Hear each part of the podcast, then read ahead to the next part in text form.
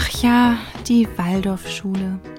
Unterricht im Baumhaus, das Schreiben auf Baumrinde, nur biologisches Essen und in der Pause werden dann die Bäume umarmt. Klingt eigentlich eher wie ein Ferienlager, aber eine Schule? Kann man da überhaupt Abi machen? Und wenn ja, dann kann das doch kein richtiges Abi sein, oder? Wir wollen heute mal hinter die Kulissen schauen und herausfinden, was sich wirklich hinter dieser Schulform verbirgt. Denn wenn man sich umhört, bekommt man über die Waldorfschule ja oft sowas zu hören. Vokabeln tanzen. Ja, wie so ein Waldkindergarten eigentlich, ne? Ja, genau. Wo alle so draußen rumrennen, ihren Namen tanzen und spielen. Ja, genau.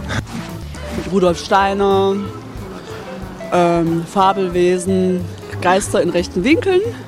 Damit kann man echt ein Problem haben. Okay, also schon mal vorweg, Einhörner, Drachen oder Geister habe ich zumindest in meiner Waldorfschulzeit nicht gesichtet. Schade eigentlich. Aber ich war da ja auch nur zehn Jahre, vielleicht habe ich da ja etwas übersehen. Fragen wir mal die Urwaldis, die waren hier nämlich bis zur 13. Klasse. nee, also fantastische, abnormale Wesen, an die kann ich mich nicht erinnern.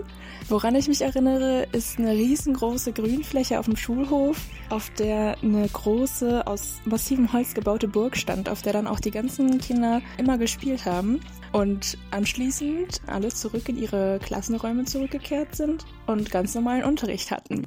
Also doch nur ein Mythos. Allerdings haben einige Vorurteile wirklich auch einen wahren Kern. Zum Beispiel das berühmt-berüchtigte Namentanzen. Das Fach heißt zwar nicht, wir tanzen unseren Namen, aber Es gibt tatsächlich das Fach Eurythmie. Das bedeutet nicht, dass man die ganze Zeit nur seinen Namen tanzt. Also es gibt schon Bewegungen zu den verschiedenen Buchstaben, aber auch Bewegungen zu Tönen, sodass man Melodieverläufe zum Beispiel gut wahrnimmt. Ist halt einfach wie so eine Wahrnehmungsübung. was auch stimmt, auf biologisches Essen und Nachhaltigkeit legt die Schule viel Wert. Es gibt zum Beispiel das Fach Gartenbau. Hier wird unter anderem im Schulgarten gearbeitet und die Tiere werden versorgt. Denn meistens leben an einer Waldorfschule ein paar Schultiere. Ziemlich elitär, denkt jetzt vielleicht der ein oder andere. Was aber kaum jemand weiß, die Schule wurde ursprünglich von einer Zigarettenfabrik ins Leben gerufen und war für die einfachen Arbeiterkinder gedacht. Rudolf Steiner wurde dann beauftragt und sollte die Schule konzipieren. Und auch wenn die Waldorfschule nicht kostenfrei ist, so ist sie trotzdem nicht nur für Kinder aus wohlhabenden Familien. Auch bei Familien mit geringem Einkommen können die Kinder auf die Waldorfschule gehen. Die Kosten werden dann nämlich angepasst. Aber jetzt die große Frage, warum sollte man denn überhaupt auf eine Waldorfschule gehen? Das Gute an der Waldorfschule ist, dass du von deinen Lehrern deutlich mehr konstruktive Kritik bekommst.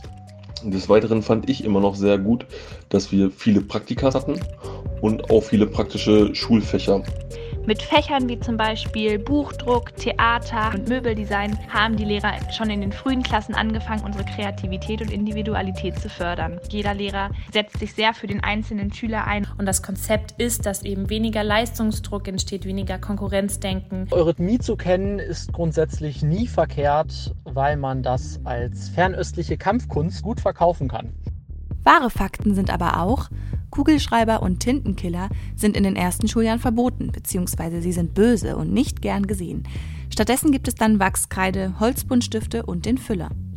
Französisch und Englisch wird ab der ersten Klasse unterrichtet, ebenso wie das Fach Handarbeit und natürlich Eurythmie.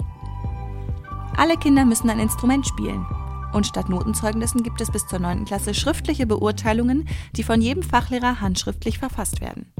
Und wer jetzt trotzdem denkt, dass alle Waldorfschüler als Esoteriker oder Biobauern enden, Jennifer Aniston, Heiner Lauterbach, Caroline Herfurth oder zum Beispiel auch der Gründer von DM waren Waldorfschüler.